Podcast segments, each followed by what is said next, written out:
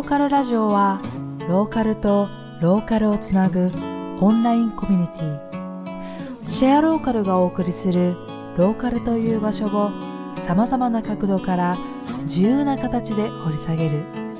その場所を愛するすべての人たちにお送りするラジオです。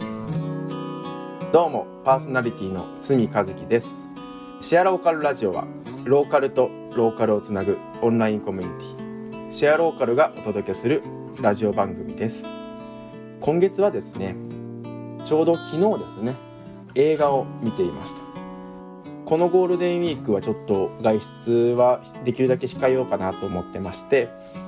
できるだけ映画であったりとか読書に時間を当てようかなと思っています。でその第一弾としていろんな人からずっと勧められてはいたんですけどなかなか見れていなかった映画があったんですね。それがあの「インターステラー」っていう映画だったんですけどクリストファー・ノーラン監督の「バットマン・ビギンズ」とか最近だったら「テネット」かな？あバットマン・ダークナイトとか。結構面白い映画をたくさん作っている監督さんなんですが「インターステラー」という映画をずっと勧められててなかなか見て見れてなかったんですがとうとう昨日見ました。3時間あったんですけど映画を見る時にすごく意識しているのがキャラクターというか主人公に感情移入するっていうよりもどちらかというとその物語を俯瞰してみることをえすごく意識してるんですね。物語を俯瞰しながらその物語の全体像を想像したりとか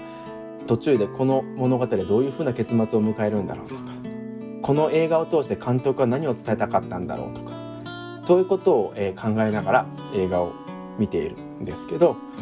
すごくインターステラー見応えがありました。まあ、見たこと、ない人もいるかと思いますのでネタバレはできるだけ避けたいので概要だけお伝えすると、まあ、宇宙のお話なんですね。人類滅亡を止めるために宇宙に行って、宇宙で何かするみたいな映画なんですけど、冒頭1時間見始めた時にですね、ちょっとこう結末を僕なりに予測してですねその1時間に止めて、えー、けど Facebook で僕なりのこう1時間見た段階での結末はこうなるであろうとかこの映画おそらく監督はこういうことを伝えたかったんじゃないかっていうのを1時間見終わった段階で予測してそれを Facebook にメモ代わりに投稿してそれを見終わった後にもう一回答え合わせする一人遊びをしてたんですけどその中ですごくあの面白かったのがあのこれネタバレでも何でもないんですけど宇宙は愛だということに気がつきました。宇宙は愛に包まれた空間なんだと、まあ、監督はおそらく愛って大事だよねってことが伝えたかったんだろうなと。全然宇宙と関係ないかもしれないですけどそんなことを思いながら、え昨日は過ごしてました。すごく面白い映画なので是非とも見てみてください。皆さんなりの愛を感じてみてください。はい、えー、それではですね第2回シェアローカルラジオえ今回ゲストに来ていただいたのは、え田中夏美さんです。田中夏美さん自己紹介お願いします。はい、え皆さんこんにちは。田中夏美です。兵庫県神戸市の垂水区というところ出身です。今は和歌山県のすさみ町というところに住んでいます。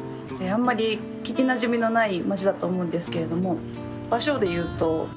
本市の最南端和歌山県の串本町っていうとこなんですけど串本町と、えっと、白浜町あのいわゆる白良浜とか有名なとこですね。の間にある町です。大阪からだと車に2時間半ぐらいかな。の場所で結構アクセス的にはいいところです。ですさみ町に来る前は奈良県の下北山村というところに住んでいました。でそこで田舎暮らしっていうのがすごく楽しくなってでまあいろんな人との出会いがあって今和歌山県久美町というところにいるっていう感じです。はいありがとうございます、えー、田中夏美さんはあの実はもともとねあの兵庫県の方出身なんですよね。ね兵庫県出身で、えー、奈良の会社に勤めたんですよね。で会社勤めをしながら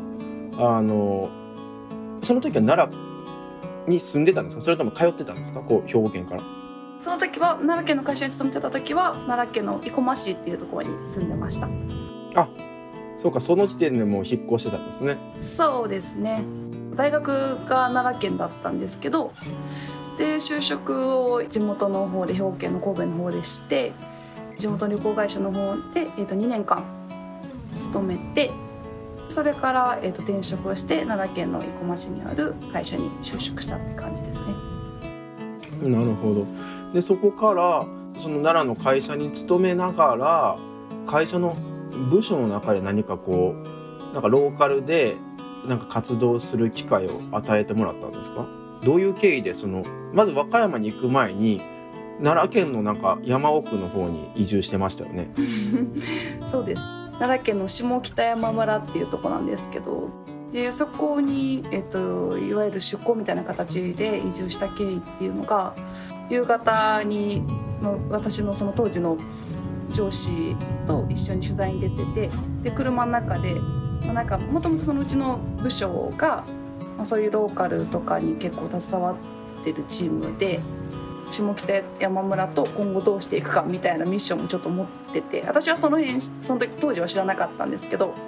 上司と一緒に取材に出てる時にその電話が本当にちょうどその時上司にかかってきたみたいでどうすんねん今後みたいな、まあ、上司もちょっと悩んでてでパッと横見たら私がいるわけですよ。ほんでこいつを生かすことはできへんかって考えたんでしょうね下北山村に。その本当に電話切った後に「田中下北山村行くか?」って言われてえ？みたいな。まあ何回かそれまで下北山村行ったことあったけれどもなんとなくああそこの村かな？みたいなイメージ。でもなんかその時に本当に何も考えずに結構2つ返事で「行きます」って言って。でも本当にあのなんで行きます？って言ったか正直今でも分かんないです。うん。なんかすごいですよね。その決断力というかなかなか普通に考えたらまあ生駒っていう場所に住んでいて生駒の会社にで働いていてある日突然下,、まあ、下北山村っていう存在は知っていて何回か行ったことはあったけどいきなりその関係性もよくわからないままちょっと下北山行ってくれるかっていう行ってくれるかがいわゆる住んでくれるかっていうことだったんですよね。うん。そうそう。住みながら向こうで仕事をしてくれへんか？一人で。みたいな。でその下北村に別に友達がいたとか知り合いがいたってわけじゃないんですよね？ああ全然全然もうゼロ。その段階でじゃああじゃあ行ってもいいかなって思えた。そのねさっき理由がよくわからないって言ってましたけどそどうしてだったんですか？なんかこう気持ち的になんかどっか新しい場所に行きたいなとかそういうのがあったんですか？あでも確かにそれをあの考えてた時期ではありました。いろいろ、編集とかイベントとかもさせてもらって、まあ、会社内でそのあのある案件というかお仕事も一通り経験させてもらってでもなんかそのなんていうのなすごい宙に浮いてた感じがしてふわふわ。ももちろんその時々こなしていく仕事に対しては全力投資していくんですけどなんかほんまに全力でやりきったんかなとか最後の着地どころがなんかあんまり良くなくってって言ったらちょっと失礼かもしれないですけど今までやってきた仕事に対して。でもそうなんかそういうちょっと悩みを抱えていた時あってそのタイミングやったっていうのはありますかね。だから本当に自分は何がしたいんやろっていうかなどうしたら満足するんやろみたいな。なんかそそこの壁にぶち当たってた時期やったって感じですかね。それはあのいわゆるこう人ね、いわゆるイベントとかそういうものを企画したりとかっていうことっていうのはまあ言っても単発的な内容じゃないですか。でも一個一個全力で取り組んでたわけじゃないですか。仕事自体は全力で取り組んでたわけじゃないですか。でも何かこう消化しきれないところが何かが引っかかっていた。でそれをやっぱりこう僕も仕事しててすごい感じる。僕もやっぱりデザインの仕事してるのでずっとかかることはできないですよね。あのクライアントさんには。期間限定というか。どんだけ長かったとしても限られた期間しか関わることが多くて。なのでそういうなんかそういうモヤモヤなのかなって今勝手に解釈したんですけど。その中でこう移住移住とかそこに住んでその土地のことをやるっていうのはある程度こう長い期間あの最初から最後まで見れると思ったからなのかなって勝手に解釈したんですけど。なんかその先の消化不良っていうのがどういうのが消化不良やったのかなと思って。うんなんかまあ本当にこれ何のためにやってるんやろうっていう。何のためってか誰のためになったんやろっていう。イベントとか例えばしてで自分はすごく楽しい。自分はすごく楽しいし会社にもまあ少なからず利益が出たとか。でもそれって何のためとかっていうのが見えなかったのかな。消化不良っていうのはちょっと今でもなんでやったんやろうっていうのを思いますけどやっぱちゃんと最後まで寄り添えてたんだろうかというかっていうのはなんかありますかね。うんそれはやっぱり移住して移住と下北山村に行けばなんとなく解決するんじゃないかなっていうのはなんとなく直感的に思ったってこえっとね正直言うとそこまで全然考えなかったです。あの本当に今の環境を変えたい。とこれがどうなるかわからんけどとりあえずちょっと環境を変えてみようみたいな。確かにでもなんかその何か決断する時って後から理由付けしたりするもんね。そう結局なんかめっちゃご講釈というかやってけ結論なんかこうなりましたみたいな。でも一個言うの本当に今の選択してきた自分は間違ってなかったんかなっていうのは思いますかねうーんそれはどどうしてどういうところでそう感じたんですか？うーんやっぱり人との出会いかなと思います。うんそれは下北山村であったりとか、まあ、そこからまたさらに移住、まあ、その話はちょっと後で掘り下げようと思うんですけどあの下北山村でできた人間関係であったりとかっていうのはやっぱり生駒の時に気づいてきたに気づいてきた人間関係とかとはやっぱり違うかったんですか？違いますね。本当になんかうんあのと生駒とかにいる時は自分を高めたいとかちょっと背伸びしてる感じ。の人間関係。でもそれはあのいいいことやなとは思うんですけど。ででも下北山村はなんかもっと落ち着いた感じ。平常心でいられるというか。それでもその100%の田中夏実ではないんですけどでもなんか別の人間関係ではあったかな。それそれはどどうしてそこまで人間関係が変わったんですか？えー、まあ環境が変わったから変わざるを得なかったっていう感じはあるけれどもすごい自分の中でキーワードなのが家族っていうのは結構大きくって6人家族なんですけどで4人姉妹で私末っ子でしてやっぱり家族ねって切れないものというか切ったとしても間違いなく切れないものだなっていうのをなんか思ってていろいろ家庭環境はあると思うんですけどなんかそうその家族のあったかさってすごく大事なんです自分の中で。それが多分いわゆる最初すみくんが冒頭で話してた愛につながるんですけど人に対するその愛情をどれだけ持てるかみたいななんかそこの違いやったんかな難しいけどいやでもちょうど僕もこの前面白いネットニュースを見て本当の人間関係とはみたいなんでコンサルティング系の企業を考えてる若い人が会社で築いてきた人間関係が起業した瞬間になくなるのではないかみたいな不安を抱いているみたいな。えそれどうしてですかみたいなことを聞いていくと築いてきた人間関係は会社を通しての人間関係で自分が会社っていう看板なくなればついてこなくなるんじゃないとかお客さんになってくれないんじゃないかみたいなことを言ってたんですね。でもそこで筆者あのその記事を書いてる人はいやいや人間関係っていうのはそもそもその概念間違ってると。そのついてきてくれるかとかそういう頼れる存在ではなく本当の人間関係っていうのは頼られる存在。どれだけ人が自分を頼ってくれるかで測られる。例えば僕が「助けてください」って言った時にどれだけの人が手を差し伸べてくれるか。僕が助けてあげますよって言って手を差し伸べる方ではなくて手を差し伸べられる方が本当の人間関係だっていうそういう信頼の築き方をしないとなんか結構みんな人間関係とか信頼の築き方を間違っているみたいな話があってなんかさっきの話にすごく通じるなと思ってなっちゃんはそうやってこう下北山村に行ってから信頼の築き方をしていったのかなと。だからおのずとこうそういう人が集まってきてそうやってこう人間関係のあり方が変わったのかなっていうのはちょっと聞いて思ったんですけどそやね人間関係が一番気づくのが楽しいことでもあり辛かったりすることでもあるけれど本当にそれは表裏一体ででもだからこそ多分地方っていうところが楽しいんだろうなっていうのは思いますけどね。それをよいいものにするのか悪いものにするか。出した自分次第というか。なんかその先の愛って話があったと思うんですけどその人に対する愛情の書き方っていうのが生駒にいた時とちょっと変わったってことですか？そうですね。えっと生駒にいる時は正直気にしなかったです。そういうことは。もう誰と一緒に行ったら楽しいかとかなんかモチベーション上がるかとかそういうことを結構考えてた感じがして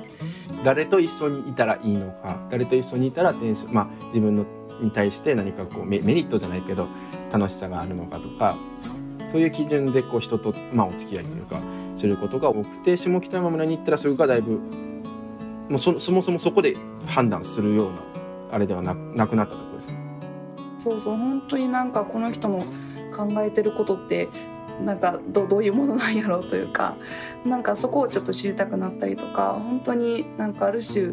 その人の人間性をちょっと知りたいなって思うようになりましたね。お付き合いしていく人。なんか本当に寄り添うというかそうすごい大事ね。さっきのそのネット記事じゃないけど。いやそういう気づき方をしているとどどっちかというとその手を差し伸べてくれる人間関係になっていくというか。なんかどどちらかというと前者のさっきの生駒にいた時のあのあんまり意識してなかった時の人間関係の気づき方ってどどっちかというとこうビジネス的な気づき方というかあのウィンウィンでいようよみたいななんかっていうよりも本当に一人間としてこうお付き合いする後者の方は先ほどの話の方はすごいそっちの方がやっぱりあのきっとこう深い人間関係になっていけるんだよね。それがなっちゃんの中ですごく大きかったそうですね。なんかでも本当にそれはその決して自分が育んできたものではなくてその本当ありがたいことに下北山村でいろんな人に愛をもらったというかっていうのがすごくあってそれになんか気づけたからその例えば自分の身近な家族であったりとかなんか本当に大切にしないといけない人というかのことを思えるようになったっていうのはあるかな。だからやっぱりそのそう気づかされるのはいつも自分の言葉とか言動ではなくてその自分の身近な人であったりとかはたまた全然なんか初めましての人であったりとかから教えてもらうことのが多くって。で下北山村では一番その今までなんか気づいてなかったその愛っていうものに気づかせてもらったかなっていう。なるほど。でそそこからまたあの下北山村にとどまらずに今は和歌山県の須佐美町に移住したわけじゃないですか。それはこうどういうきっかけだったんですか？そこまでなんか下北山村で愛を育んできてた中でまた場所を、まあ、拠点を変えるっていう決断をした理由っていうのがあったんですか？なんていう性格的な問題だと思うんですけどあの旅に出たい。なるほどそれが愛を求めなのか自分の居場所なのかわからないけれどもなんかそう一つ何かがクリアになったらまた新たなものを探しに出るあのチャレンジャーでして。冒険者です実は。そう。だから私も北山村では見つかっ愛が見つかったからっていうそういう宝物が見つかったからじゃあ自分は次何ができるんだろう。っていうのを考えたっていうのが一つとうんとは本当になんかある種未来が見えたというか下北山村とかその、まあ、会社に所属してるこれからもした時にあこうやって生きていくんやろうなっていうなんとなくイメージができたっていうのがあってすごい幸せやったんですけどそれは。でもなんか今の自分がじゃあそれを求めてるのかって考えた時にいややっぱ旅出たいよなっていうことに行き着いてでそれをそうなんか考えててなんかモヤモヤした時じゃあでもどうやって旅に出ようどこに旅に出ようみたいなモヤモヤしてた時にその出会ったのが、えっと、高柳さつきちゃんっていう子やってで、まあ、彼女との出会いがきっかけでその三味町っていうところに来ることになったんですけどで本当にさみ町には3度目のあの来庁で移住をするっていうスピード移住を しまして。でも本当移住に至った経緯っていうのは間違いなく地元の人というかのあの温かみまあそれこそ愛というかを感じた部分があってそれで移住を決めてましたかね。だから本当に私の場合仕事とか、まあ、住む場所はある程度ここいいじゃんっていうふうにあのそれこそ三町の方に提案してもらって決めたんですけどなんかその不安よりかはなんか生活する不安よりかはワクワクであったりとかの方が結構大きかったですかね。久美町に来る時のモチベーションとして。ななんていう遊牧民族というか。常に移動移動したくなる。そうそうそう。そうそうそうそうそう。そうねえ言うて、そんな感じ。だからなんか下北山村でなんかなんかしんどいことがあったとかそんなんではなく本当にもうなんか見えるものがあったしじゃあ次ちょっと全然また知らないところに行ってみたいなっていう感じで本当にそういう感じで移動する感じで移住してる本当にそう。だからそのあの前ちょっと個人のフェイスブックでシェアさせてもらった記事に通ずるんですけどめっちゃ軽い言葉で言うと「お引越し」っていう。でもそのお引越しするのがどんな条件かっていうのが自分の中ではあってそれは別にスーパーが徒歩何分とか駅近とかいうのはもうそれはその生駒にいる時の条件であって今はそれは全然条件じゃなかったからお引越しするの上でも条件がちょっと変わってきたっていうのはありますかね。で今はすさみ町でどういうことをしてるんですか？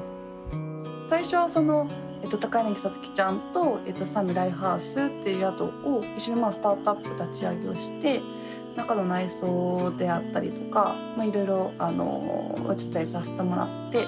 で、えっと、その宿の経営は完全に高柳さんの方が今、えっと、一人でしてる形でで私自身はいわゆる集落支援っていう制度で、えっと、行政のお仕事の手伝いさせてもらってるんですけど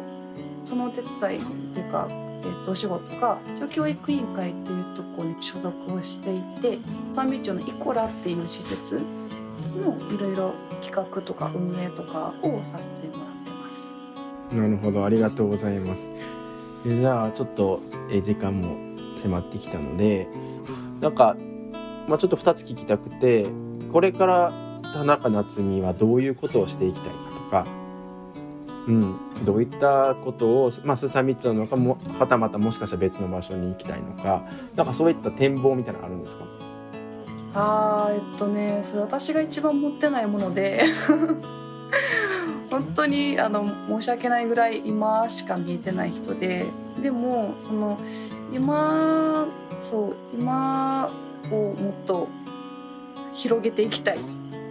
で今やってることで言うとその、まあ、イコラっていう施設が、えっと、教育委員会三町の教育委員会の施設なのでただあの小学生とか中学生とかと触れ合う機会っていうのが最近あって今まで本当にあんまり私で言うとあのなかったんですけどそういう生徒とか児童とかと触れ合うことって。ででもそういう環境に入ってなんかやっぱりその街を元気にするのって子どもたちの笑顔やんなって思ってもちろんそのあのなんやろな、えーと、企業が頑張って地元の企業が頑張って街にあの地域を残していくっていうのも大事やけれどもやっぱりその先の未来を担うものって子どもたちやしそこをすごい大事にしたいなって思うのがなんか最近の気持ちやって。一つしたいことがかといってその今の時代の波というかに三町の子どもたちがなんかそのまま流れに流れるっていうのはなんかちゃうんちゃうかなって思ってて。例えばまあ YouTuber になります。もちろんそそれもいいんやけれども。でもなんかもう一つそれそのそういうプラスアルファなんていうかやっぱ町のことをその愛してほしいなっていうのがあっておこがましいかもしれないんですけどすごい私も下道町に移住してやっぱなんて豊かな街なんだろうってすごく思うわけですよ。それは、まあ、食も文化もそうやしもちろん人もそうなんですけどなんかそうそうそれに気づいてほしいというか少しでもそのうん記憶として子どもたちにあ自分たちの町ってやっぱすごいいい街だよねっていうなんかあの好きだなとかそんな感覚でいいんですけどなんかそういう思えるようななんかことを、まあ、これから学校となのか教育委員会としてなのかしていきたいなと思っててそれがその世間でいう社会教育っていうものだと思うんですけどを少し深掘りしていきたいなと思ってでその今回実は一旦というかであのもち米のもち米植えをするんですよ ささみ町イコラの裏で。でそれ中学2年生に体験してもらうんですけどなんかただの植えだけじゃなくってその今回で言うと移住三町に移住してきた人あの来られた方にお話を聞いてで田植えをしてで最後自分たちであの植えた田んぼに名前を付けようというようなことをしようと思っててなんか私たちも小学生の時とかあの近所の田植えとかした覚えではあるけどあなんか植えたなっていうぐらいのイメージでなんかもう一つその今回あの浅道に移住した人に話を聞くのもこの方たちでいうとその脳ある暮らしっていうのを求めて浅見町の佐本っていうちょっと奥の方の地域なんですけど移住をされてで、まあ、まだあのご夫婦で移住された方なんですけどプロ農家のプロではないんですけどでもやっぱそういう四季を通して暮らすっていうことであったりとかにすごく手を置かれてる方なのでそういう方たちの話聞くっていうのは中学生2年中学2年生ってある程度、ね、自分の考えとかもしっかり持ってくる時期だと思うのでなんかそういう子たちに少し刺激を与えれるようなことができたら少しずつねなんかそれがもういきなりめっちゃでかいものがガーンって乗ってきたら子どもたちもしんどいと思うのでなんか徐々に徐々にそういう経験を増やせていけたらいいかなと思っててっていうのが一つ。ほどすごい。でもあのめちゃめちゃあるじゃないですか。やりたいこと。ある。めっちゃある。めっちゃある。楽しみですこれから。お力添えお願いします。で最後にじゃあ一つだけなんか田中夏美さんにとってローカルっていうのはどういうものですか？あ難しいな自分と向き合う場所。おおうん自分と向き合う場所。それはどうしてですか？どうして自分と向き合う？人と接する機会だったりとかなんか人と自然と向き合ってるからかなうんなんか人とのそのコミュニケーションの中で中だけで気づくものもあるけれどもでもやっぱりそのえ人とのコミュニケーションの中であやっぱこうやそうやなこうやなって思った考えをもう一回答え合わせする場所ってやっぱり自分の中やってでそれはそのある種閉ざされた場所というかでしか、まあ、私はできなくってでそれが本当に自然の中例えばもうほんま浜なのかまあそれが森の中なのかかな。そこで本当に一人の自然の中の時間を作ってあそうそうやっぱこうやな。これで合ってるよなとか思いながら涙流すっていう。うん確かにその入ってくる情報が少ないじゃないですかやっぱり都会に比べて。し、まあ、静かだし。ですごくこうノイズもなんていうんですかね音もあの確かに音はたくさん鳴ってるんですけどやっぱり都会で鳴る人工的な音と自然の中で鳴る音って圧倒的に自然の中で鳴る音の方が心地よくてあのすごいこう考えることに集中できるというか環境ではありますよね。うん、なんか僕もローカルに行ってなんか山をずっと見ていてなんか人間の正しい立ち位置をこの前なんか悟ったりとか なんかそういうふうなことをすごくやっぱり考えるなんかやっぱりローカルに来てからの方がやっぱり考える機会多くなったのは確かにそうやなと思いました。ありがとうございます。じゃあ、えー、この辺で、えー、ゲストトークは終わろうかなと思っているんですが質問を皆さんに、えー、募集していたんですが Facebook で。あの実は質問、えー、3つほど、えー、来ています。それにぜひあの答えていただけたらなと思っています。じゃあペンネーム、えー、順平さんからのお便りです。多分田中夏実さんがこの前シェアローカルに投稿してくださったあのインタビューされた記事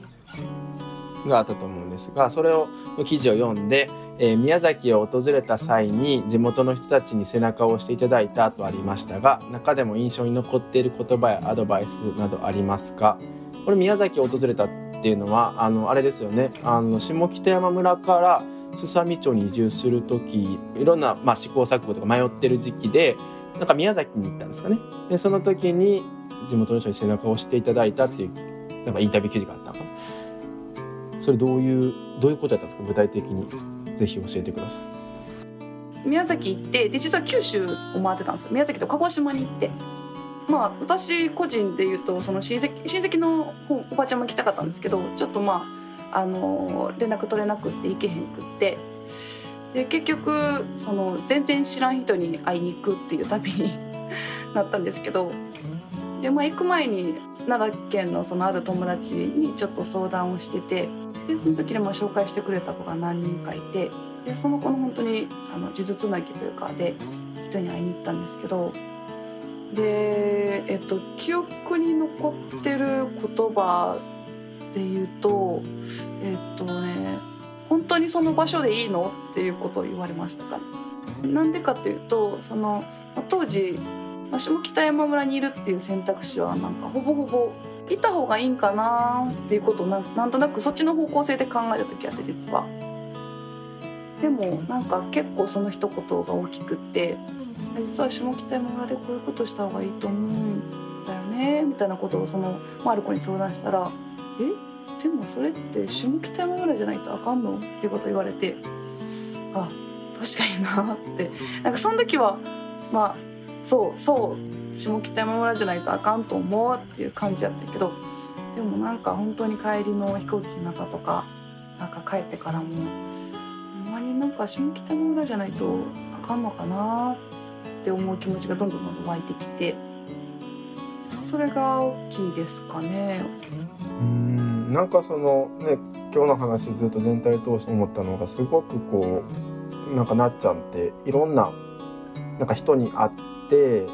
いい意味ですごくこう吸収してそれをこう自分のものにして前に進んでる感じよね。その時々でゲームで言うとなんかすげえヒントを与えてくれる人が現れるみたいな。そう神様が毎回降りてくるんですよ。ありがたいことに。本当に。そうそれは高校の時からやってその高校の時の先生そう3年生の時の担任の先生の存在がめちゃめちゃ大きくって多分私の人生はそこから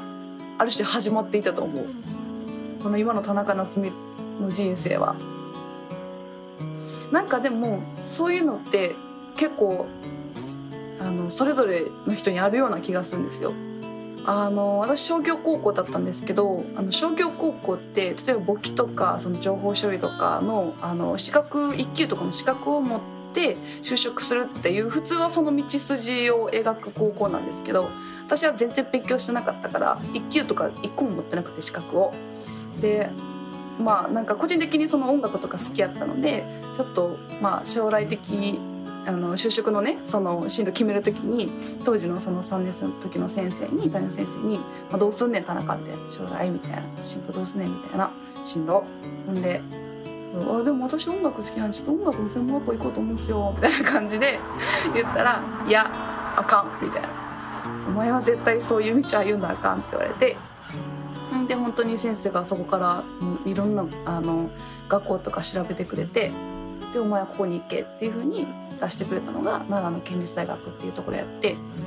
道をあの県立大学やし「え絶対私行けないです」って言って「そんな今から勉強したとしても絶対無理ですよ先生何言ってんすか?」みたいな感じやったんやけどでもいやもう今から勉強して諦めると面接も小論文もやったら絶対受かるからお前頑張れっていうふうに言われてもうその時からもう始まったスパルタの先生本当にの指導があって今があるんですけど本当もう全然あの勉強もせんかったしすごい文句ばっかり私もその当時の先生に言ってたけれどもでもそれでも諦めずに「お前はこの道に行く方が正しいだから今頑張れ歯を食いしばって」っていうふうに導いてくれた先生がいて本当にその先生がいたおかげでですかね。あでもそれそれもすごいこう、ね、受け入れるというか普通やったら例えば「何言ってんねん自分のことは自分しか分かってないんじゃ」っつって なんか無視して音楽の学校行く人の方が多そうやけどなんかそこでこう受け入れるというかその素直さというかなんかそれがやっぱり、ね、さっきの宮崎の話じゃないけど今につながってくるのかなっていうのはすごい感じた。あでもそれもほんまにえっとね語弊がもしかしたらあるかもしれへんけれども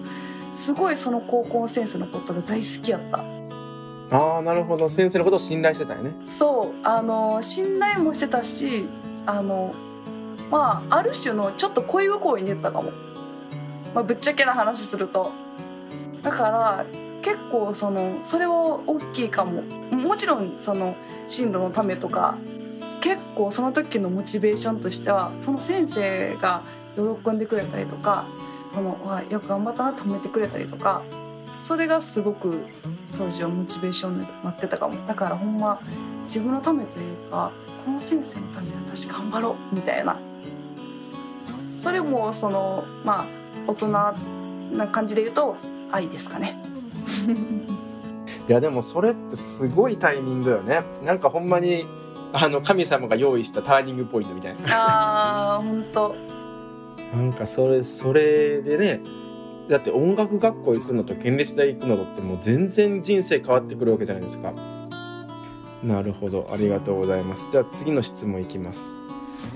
ペンネームロカロカさんから。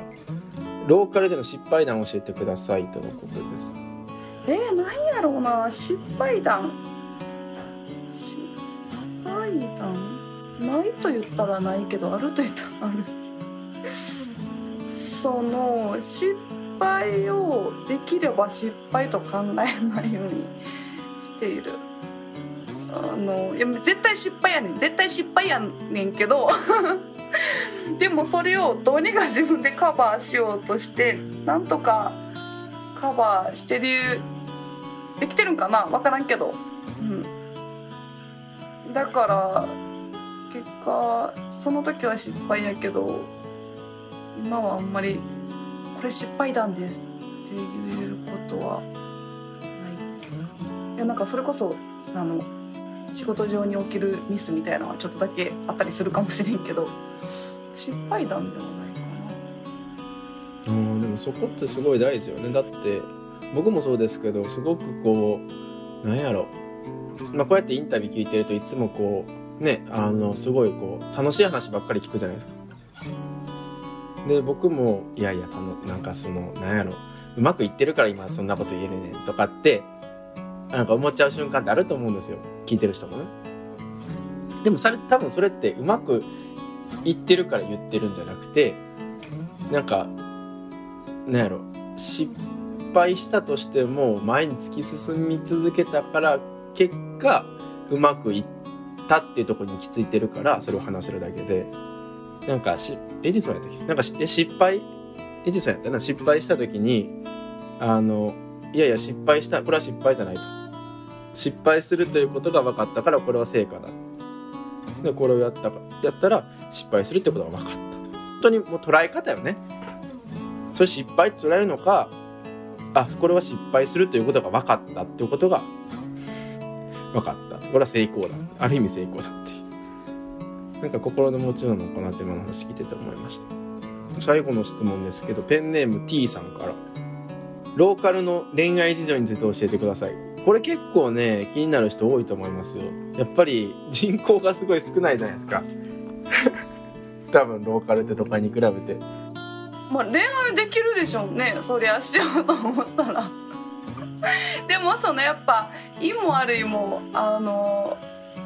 まあ、例えば三町やって三町内ででその人と、まあ、お付き合いしたとしたならば多分次の日ぐらいには全員知ってると思う。そういうなんかパイプはあるよねすごい。どこからその情報流れたん？みたいな。ことはやっぱ一気に回ったりするのですごいそういう意味では慎重になったりするかもしれない。はい、えー、そんな感じで、えー、今後もですねえこのような形で皆さんからの質問をぜひぜひあのお待ちしております、えー、Facebook の投稿多分また次回もゲストが決まり次第 Facebook で投稿すると思うのでえー、その際はぜひぜひあの質問お待ちしております。はい、えー、では、えー、本日のゲスト、えー、田中夏美さんでした。ありがとうございました。ありがとうございました。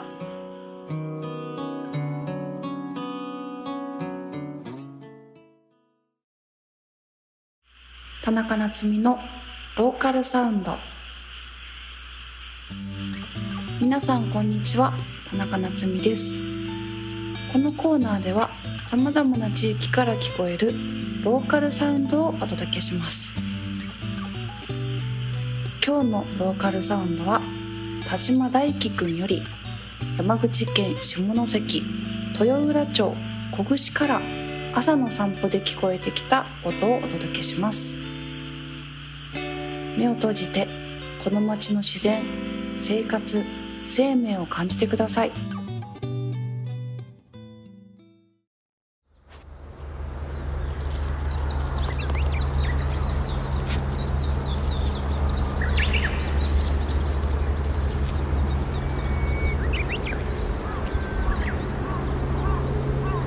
ここは山口県下関は豊浦町。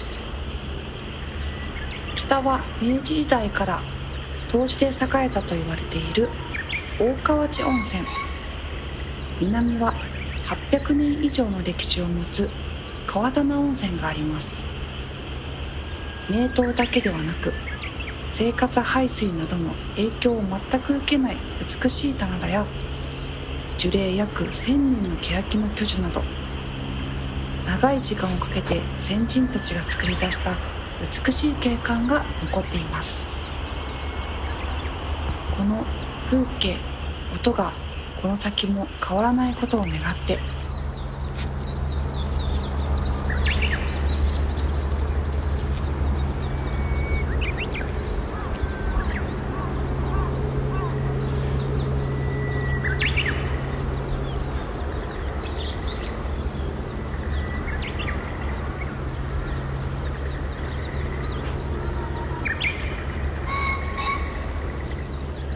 いかがでしたか？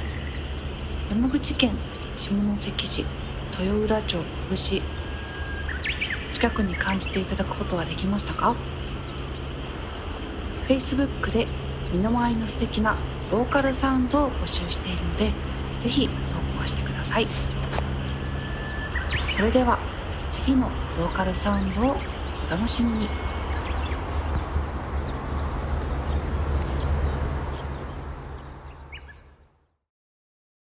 シェアローカル。ニュース。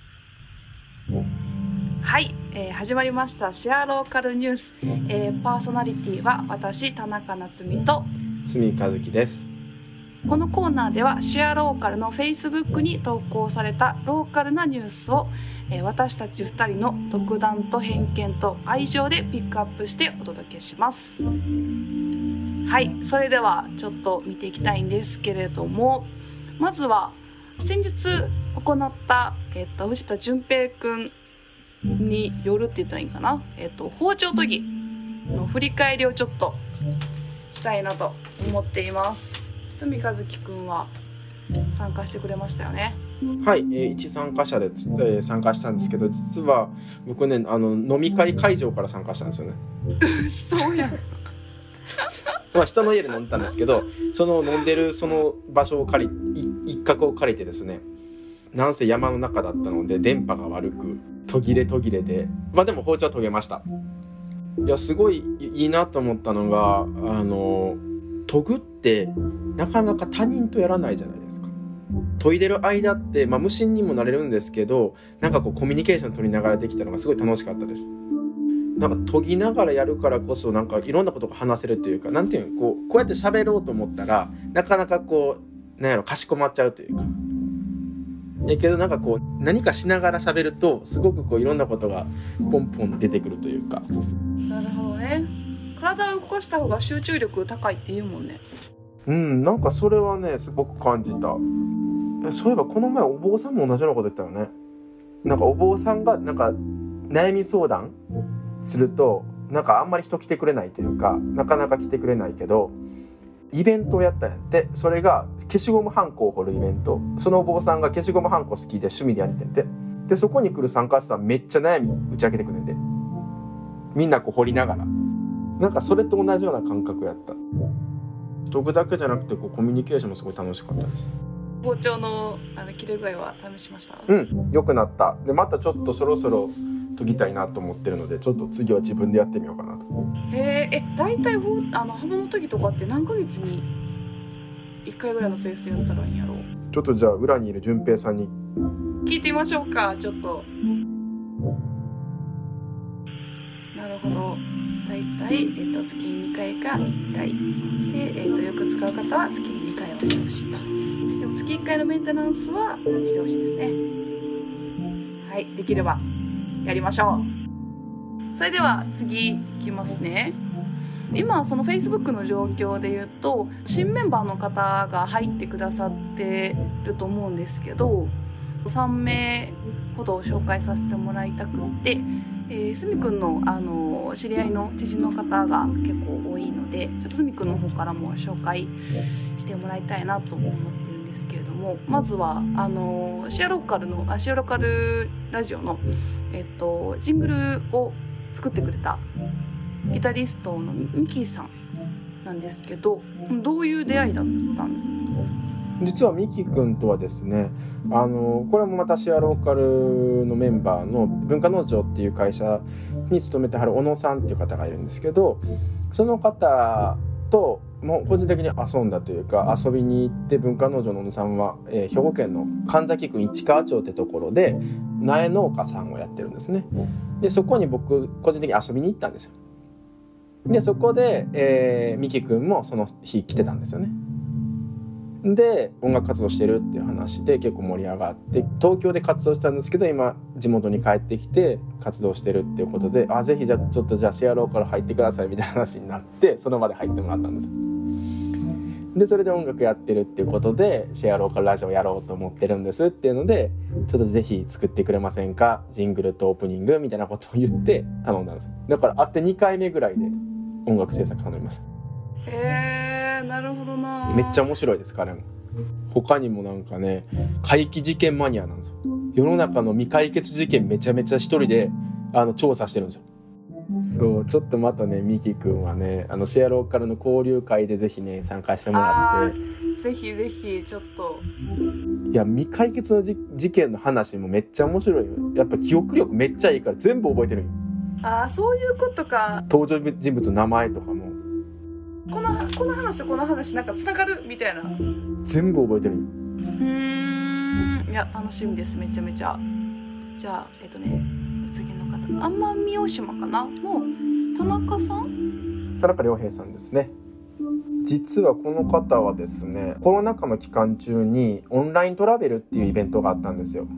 まあ、去年の緊急事態宣言出た時に、まあ、どこにも旅行行けないってなってなんかオンラインで旅行しませんかっていうイベントがあってそのそれを知り合いが企画しててもう一人の人が田中良平さんだったんですよ。で田中さんが奄美大島に住んでいてご自身の奄美大島のあの住んでるところを案内してくれるっていうあのズームでオンラインで案内してくれるっていうイベントだったんですね。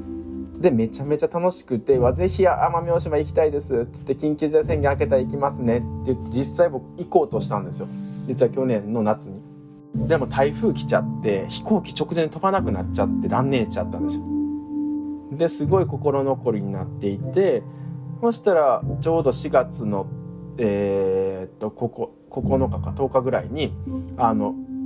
今ちょうどキャンピングカーで日本一周しようとしてるんですみたいな。北海道まで行こうとしてるんですみたいなそれでちょうど南山城村に立ち寄ってくれてそこで僕が一緒に会わせてもらって初めましてですよね。オンラインでやってたんですけど初めましてしてでそこですごく田中さんと仲良くなってこういう、まあ、シェアローカルとこでやってるんですって言ったら「ぜひ入ります」って言って入ってくれました。奄美大島にご自身も東京と大阪で仕事をしててで移住したんですよね。で結構いろんなドローンとかいろんなことやっててあの実はすごくバズったんですよね。ザトウクジラの親子のザトウクジラの映像が実はツイッターでめっちゃバズって。もう奄美大島めっちゃ綺麗なところだからちょっとシェアローカル慰安旅行で行きたい。おーいいね。めっちゃいいめっちゃいい。とうとう奄美大島の会員ができました。いやー素晴らしい。じゃあ次の方。三重県のえ岩名さん岩野さんはですねあのずっと交流はあったんですよ。僕自身が友達で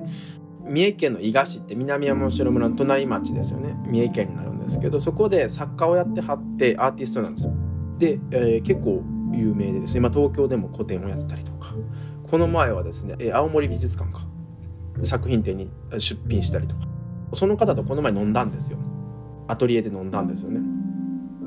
その時に結構いろんな話をして今名さんもすごく面白い方であのご自身が都会ではなくて、まあ、自分が生まれ育った三重県伊賀市の島ヶ原地域その土地の匂いとかその土地の景色とか文化っていうのを作品に落とし込んでる方なんですよ。すごいローカルに根付いたアーティストの方でそういったぜひシェアローカルっていうコミュニティやってるんですけどもしよかったら今野さん入ってくれませんか？みたいな。話をしたら「あぜひぜひ」って言って入ってくれたんですよ。うーんうん。とうとうアーティストの方も増えました。ミュージシャンにアーティストにすごいなお坊さんに総坊さんにめちゃめちゃ素敵な絵描いてるのでぜひ皆さん見てみてください。そしてそしてえっ、とじゃあ他の投稿もちょっとだけ見るとえっ、と唐谷悦子ちゃん、えっと、シェアローカルビレッジをシェアしてくれててなんかこれは本当に今後あのシェアローカルでも少し深めていきたいなっていう話を。シェアビレッジっていうあのウェブサイトがあるんですけどコミュニティを村と例えて村を作ろうっていう新しいコミュニティのあり方っていうの作り方っていうのを提示してる、まあ、サイトというかなのかな。仕組みかな？システムみたいなものなのかな？動物の森のリアルコミュニティ版リアルというかオンラインコミュニティ版みたいな感じだね。これなんかまさしく僕らがやろうとしてることまんまよね。やっぱりねその見える化ができたら一番すごい人って興味を持ってくれたりとか入りやすいんかなと思ったりするのでこれはなんかね少しずつシェアローカルでもやってみたいね。やってみたいですよね、まあただちょっと運営費がかかるみたいだね。そうやね。なんか10%とかやったっけ？だからその辺ちょっとしっかり固めてやっていこうか。そうですね。うん。ありがとうございます。あとはえっとくるみひずるさんのクラウドファンディングの相談ですって形で投稿してくださったんですけど。でちょっと私も読ませてもらったんですけどなんか私自身もやったことがなかったからなんかあんまりあの返信できなくって。なんか住和樹は結構本心というかコメントしてたなっていう感じでしたけど結局は多分クラウドファンディングのそのお返しというかもう人の中でその人に払うものですよみたいな話をしてたと思うんですけど今って本当にクラウドファンディングすること自体って別になんか結構普通になってきたというかメジャーになってきて新しいなんかそういう運営資金を集めるっていう意味ではなんか今はもはやもう新しくないというかとりあえずこれやっとこうかみたいな感じなのでなんかそう考えると何が返ってくるっていうよりかは誰に本当になんか気持ちをそういうお金というかとして目に見えるものとしてあの渡すかっていう感じなのかなと思ってますけどクラウドファンディングって。そうですねでもなんかこうやってこうねあのシェアローカーのメンバーの方があのこういうことをやりたくてでもどうしたらいいかわからないですって投稿がね押してくれるのはすごい嬉しいなと思いました。ね、しかもこうやって、まあ、僕だけじゃなくていろんな方があの返信してるのもすごいいいなと思って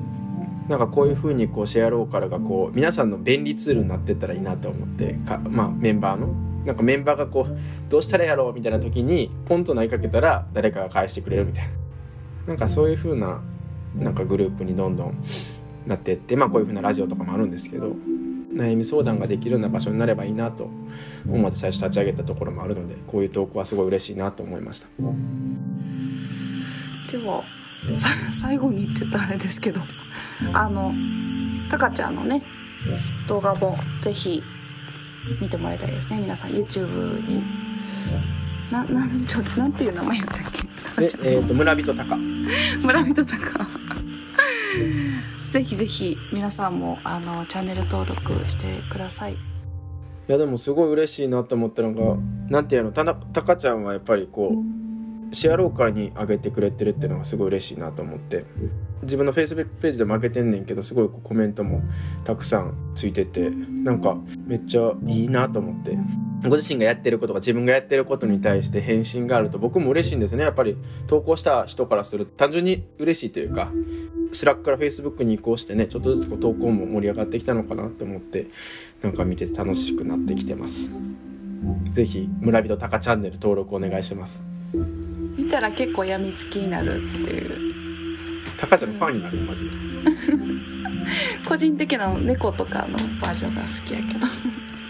お茶入れるながら猫を歌ってみるっていう。はい。それでは本日のシェアローカルニュースはここまでになります。次はあなたの何気ない投稿にスポットが当たるかもしれません。Facebook での投稿お待ちしております。ありがとうございました。はいありがとうございました。本日もシェアローカルラジオお聴きくださりありがとうございました。次回の放送はですね1ヶ月後の6月1日に放送予定です。ゲストの方はですね Facebook ページの方で告知したいなと思っています。ゲストの方への質問もその時に募集しますのでぜひぜひ皆さんお待ちしております。その他にですね自分の地域に流れている好きな音ローカルサウンドなど様々な項目も募集しています。それもですね、質問コーナーのところから投稿できますので動画に撮ってですねだいたい1分半ぐらいですね録画録音ではなく録画していただいて是非送っていただけるとありがたいです。それではまた来月お会いしましょう。良いローカルライフを。